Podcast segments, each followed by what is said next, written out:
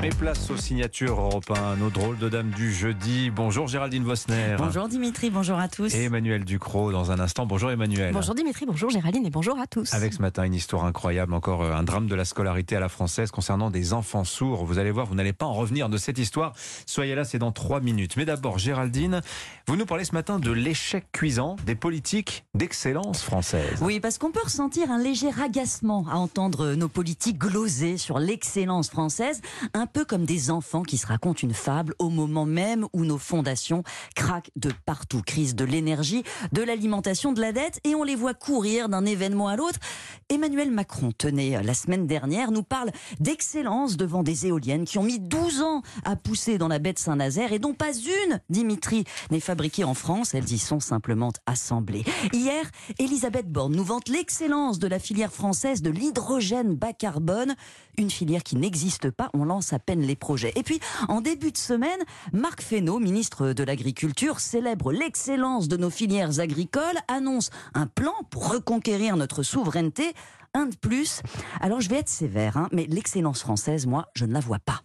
Alors, en effet, vous êtes dur. Notre agriculture, par exemple, ça, c'est un domaine d'excellence reconnu. Alors, je fais quand même attention à ce que je dis parce que j'ai deux expertes autour de moi sur ces sujets-là. hein. Oui, mais attendez, nos agriculteurs sont excellents, comme Oui. d'ailleurs euh, nos artisans, nos ingénieurs, mais nos élites, nos politiques, euh, pardon, non, à chaque fois depuis 30 ans qu'ils ont voulu faire des plans pour porter cette excellence, ils se sont tragiquement plantés. Un rapport rendu hier par le Sénat l'illustre à la perfection dans le domaine agricole. La France, pays choyé par son climat, ses terres, grande nation productrice, est passée en 20 ans au sixième rang d'exportateur mondial alors qu'elle était deuxième. Les importations explosent, on ne produit plus assez pour nous nourrir.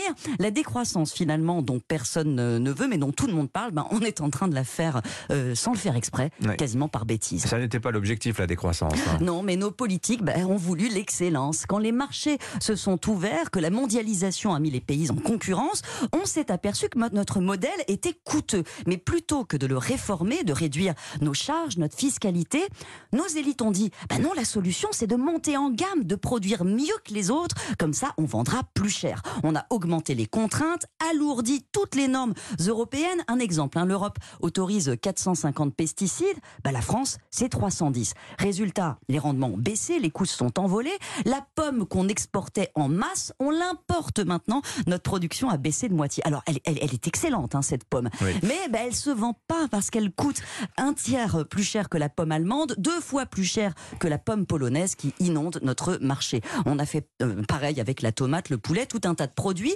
Une vraie fracture se crée dans la population. Et pour nos agriculteurs, ben, c'est perdant-perdant. Oui, Est-ce que c'est un mal exclusivement français, euh, Géraldine Ah oui, on est les seuls à avoir poussé aussi loin cette mythologie de l'excellence parce qu'elle évitait des réformes compliquées. C'était plus facile de dire aux industriels du textile, par exemple, bah, délocalisez, centrez-vous sur le haut de gamme. En gros, les Chinois feront nos chaussettes et nous, on fera des fusées. Résultat, la Chine fait des chaussettes et des fusées et nous avons détruit notre industrie. Je passe sur le racisme culturel qu'il y a dans cette politique et qui perdure dans cette forme de snobisme récurrent dans les discours, comme si nos élites voyaient toujours la France telle qu'elle était il y a trois siècles. Euh, c'est le luxe, la cour, c'est Versailles. Ça l'est toujours, bien sûr. Faut pas abandonner le luxe. Bah oui, mais c'est pas... ça marche très bien. Oui, mais c'est pas une hein. vision lucide, Dimitri. La France est une puissance moyenne aujourd'hui qui a de graves problèmes de compétences. On le voit avec l'état de notre parc nucléaire.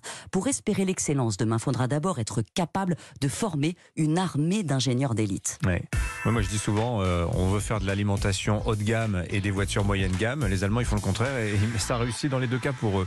Merci Géraldine Vosner.